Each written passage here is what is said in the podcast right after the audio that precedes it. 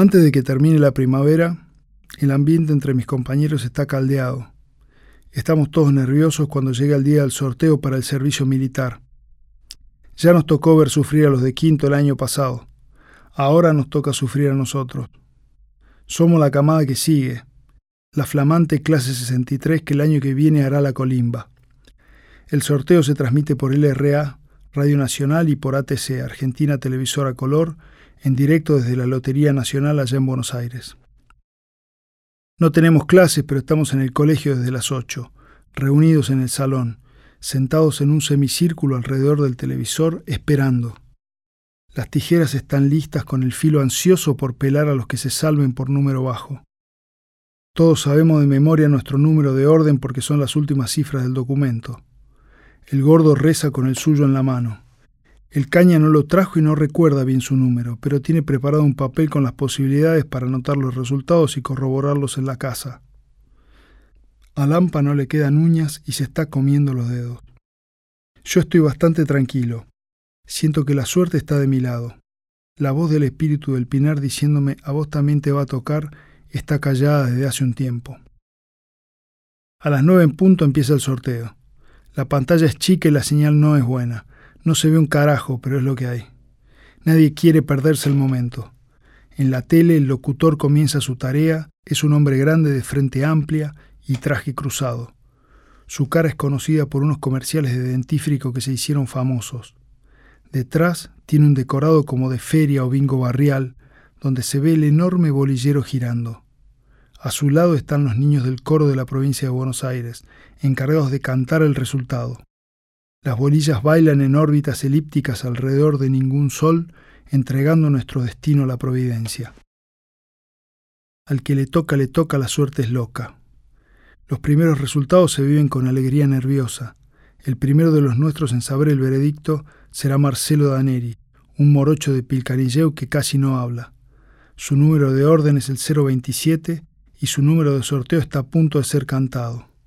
Abajo del 300 son números bajos los únicos que zafan.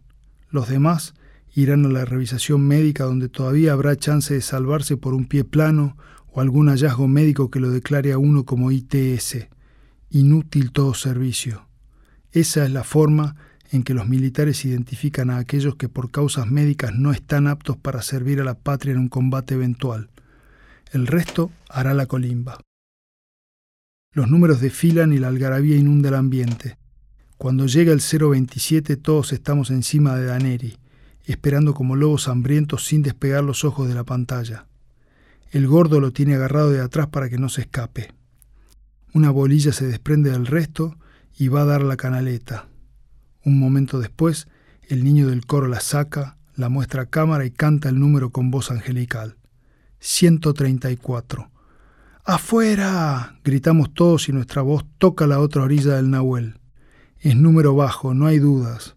El AMPA ejecuta el rito, mete la tijera entre los pelos de Daneri sin el menor cuidado y los mechones llenan el suelo del salón sobre las risas de todos. Los profesores nos miran como extrañando una juventud que les quedó lejos.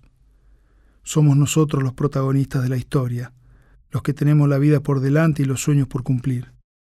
Cuando el AMPA termina su labor de peluquero, Daneri parece un loco con pediculosis escapado del manicomio, pero está feliz. Lo levantamos en andas y lo paseamos por el salón al son de Daneri ya zafó, Daneri ya zafó. Cuando volvemos a la pantalla pasaron diez números. Sigo yo con el 042 y todos se arremolinan a mi alrededor. Tengo asumido mi destino de pelado. Cualquier cosa antes que hacer la colimba. Número de orden 042, dice el locutor. Se me frunce el culo cuando lo escucho.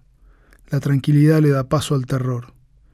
El bolillero gira como en cámara lenta y yo ruego que no me toque. Juro que voy a ser una buena persona, que nunca más voy a robar y que si zafo voy a ir de rodillas hasta la catedral. El niño cantor agarra la bolilla, abre la boca para cantarla y se corta la luz en el colegio. ¡Hijo de puta, no! Grito y se escucha un ¡Uh, general! Hay corridas, cables que se enchufan y se desenchufan, revisión de tapones, pero no hay caso. Corremos hasta la casa del vecino para pedirle que nos deje ver el sorteo, pero ahí también está cortada la luz. Y en la casa contigua y en la siguiente, una fase se sobrecargó y dejó sin luz a todo Bariloche. La vida sigue siendo algo que se vive en vivo, sin chance de rebobinar o repetir como un cassette. Las cosas pasan y si uno se las pierde, se las perdió. Mañana recién se publicará el resultado del sorteo en el diario Río Negro. Queda casi un día entero de martirio antes de conocer el destino que nos tocó. El buen Daneri es el único que se va a dormir tranquilo esa noche. Pelado, pero tranquilo. El resto nos quedamos con una sensación de desazón infinita. A las cuatro de la mañana, con los nervios a la miseria, el gordo, el caña, el ampa y yo estamos en el andén de la estación esperando que llegue el tren desde General Roca que trae el diario con la publicación oficial del sorteo. La helada primaveral nos cae de lleno y tenemos escarcha en la cabeza. El AMPA tiene una petaca de ginebra y nos la pasamos para besarla, engañando al cuerpo con la quemazón de garguero que produce el alcohol. Tiritamos sin poder hablar, un poco por el frío, el resto por los nervios. El cañarrániga mira su reloj. Tiene que estar por llegar el tren porque empieza a haber movimiento de operarios en la estación. Un viejo flaco y desvencijado de manos nudosas, con los pantalones caídos y sombrero de ala ancha, acerca el carro que tiene enganchado a la bicicleta y lo deposita en el borde del andén. El gordo lo identifica. Es don Raúl, el dueño del kiosco de la parada del centro.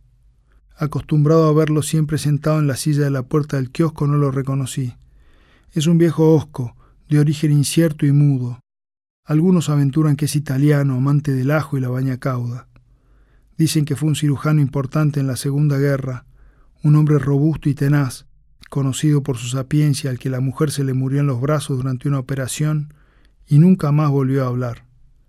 Pero son solo rumores de pueblo. Don Raúl está parado en la soledad del andén cuando asoma el tren desde la oscuridad de las vías. La locomotora termina de frenar con un chirrido de hierro contra hierro y se bajan dos o tres almas que vienen del alto valle. La puerta corrediza del último vagón de carga se abre y caen tres pilones de diarios.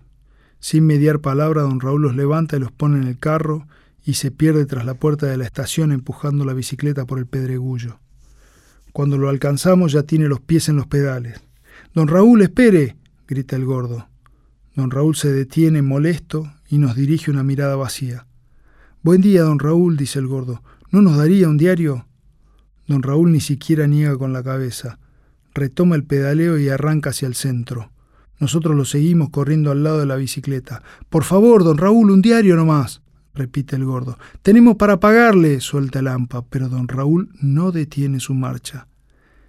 Es para ver el sorteo de la colimba, don Raúl, por favor, grita el caña. La bicicleta nos está quedando lejos como la esperanza cuando me animo a gritarle. ¡Viva la baña cauda, don Raúl! Vaya uno a saber si fue el recuerdo de los ajos o qué, pero don Raúl se detiene y nos espera hasta que lo alcanzamos. Con temor y premura me hago cargo del intercambio. No pudimos ver el sorteo por la televisión, por el corte de luz. Don Raúl saca una trincheta de su bolsillo y por un instante duro si me degollará ahí mismo por la impertinencia de los ajos. Pero va directo al carro, toma los hilos que atan los pilones y hace un corte preciso, de cirujano, confirmando que los rumores son ciertos. Toma el primer diario, lo dobla en dos y nos lo extiende. El AMPA lo agarra y yo saco dos billetes para pagarle. Gracias, don Raúl, aquí tiene. Digo y me mira como si lo hubiera insultado. Va fanculo, dice su gesto y escupe sobre los billetes. Se sube a la bicicleta y se pierde por la ruta. Nos vamos a la playa y hacemos un fuego con unos troncos que hay en la orilla. Nos sentamos alrededor para calentarnos un poco y seguimos besando la petaca de Ginebra. Por la ruta ya se escuchan los autos pasando para un lado y el otro. El diario está en el suelo. Le pusimos una piedra encima para que no se vuele. Ninguno hizo el amague de abrirlo todavía, como si la ansiedad por saber los resultados del sorteo se hubiera evaporado con la certeza de tenerlos ahí a la mano, escondidos entre las hojas. El viento hace flamear las esquinas del diario y nosotros lo miramos de reojo como un comensal inoportuno. Al caña rániga lo desvela pensar que el destino está ahí, escrito aunque no lo miremos. El gordo y el hampa creen que sí. El caña y yo queremos creer que no, y navegamos durante un rato sobre todas las variables que operaron para que estuviéramos aquí ahora, o allá y entonces, sin poder atracar en una certeza. Está todo escrito por Dios, sentencia el gordo. ¿Y cuál es el chiste entonces? Pregunto con cierta tristeza ante la posibilidad de que así sea, porque si así es, si todo está escrito, entonces somos títeres de Dios y el sinsentido de la vida es estúpido, pero no encuentro forma de probar lo contrario. No hay ningún chiste, dice el gordo. Está todo escrito. ¿Qué es lo que está escrito? digo. Lo que le va a tocar a cada uno, dice Lampa. Es obvio que es así, dice el gordo. Es obvio que no, ironiza el caña ránega. Man, es obvio que sí, insiste el gordo. Demostralo, dice el caña. No podés demostrar a Dios, dice el gordo en el único arranque filosófico que tuvo en su vida. Nadie puede demostrar a Dios. ¿Vos crees en Dios? le pregunta el caña. ¿De verdad crees que está ahí? Más vale, dice el gordo. Entonces te pongo una venda en los ojos y cruza corriendo la ruta. Man, ¿por qué no me chupa la pija? El caña se ríe. ¿No está todo escrito? le dice. Sí, pero no soy boludo. Si el destino está escrito, ¿por qué tenés miedo? Ándate a cagar, forro. ¿Ves? Por más Dios que creas que hay, adentro tuyo sabes que no hay nada escrito. No, dice Lampa, está escrito, pero no sabemos qué dice. Con lo cual es como si no estuviera, dice el caña. Es más fácil pensar que Dios está atrás de todo que pensar que el universo es un lugar infinito y solitario, lleno de materia y energía almacenada y dispersa por ahí, pero nada más que eso. No hay Dios. Entonces, ¿qué somos? Digo y siento ácida la boca del estómago impulsos químicos, átomos buscando la mejor forma de conservar la energía. Eso somos, dice el caña. ¿La pueden cortar de sí pelotudece? dice el gordo y agarra el diario. Vamos a ver qué mierda nos tocó que ya no me aguanto. Dame acá, dice el AMPA y se lo quita. Seguro va a salir para el orto. El AMPA abre el diario y lo sostenemos juntos para que no se vuele con el viento. En la mitad, entre política y sociedad, están los resultados.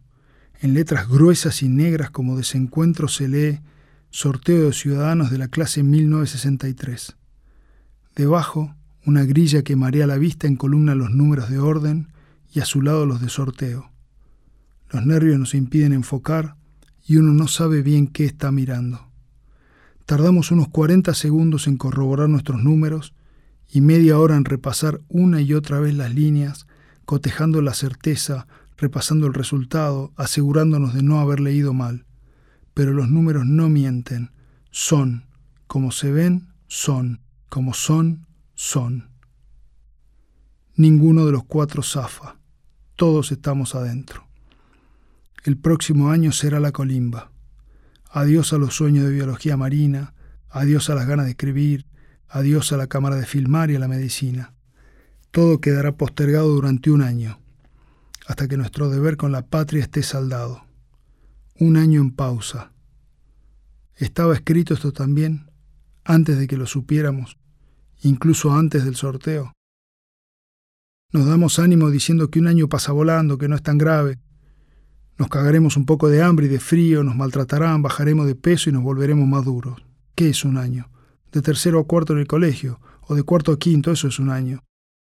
Hablamos de los años como si fueran arroces en un plato y tuviéramos miles. ¿Acaso no los tenemos? ¿Acaso la vida no está por delante? ¿Qué es un año sacrificado contra el resto de la vida? Nada.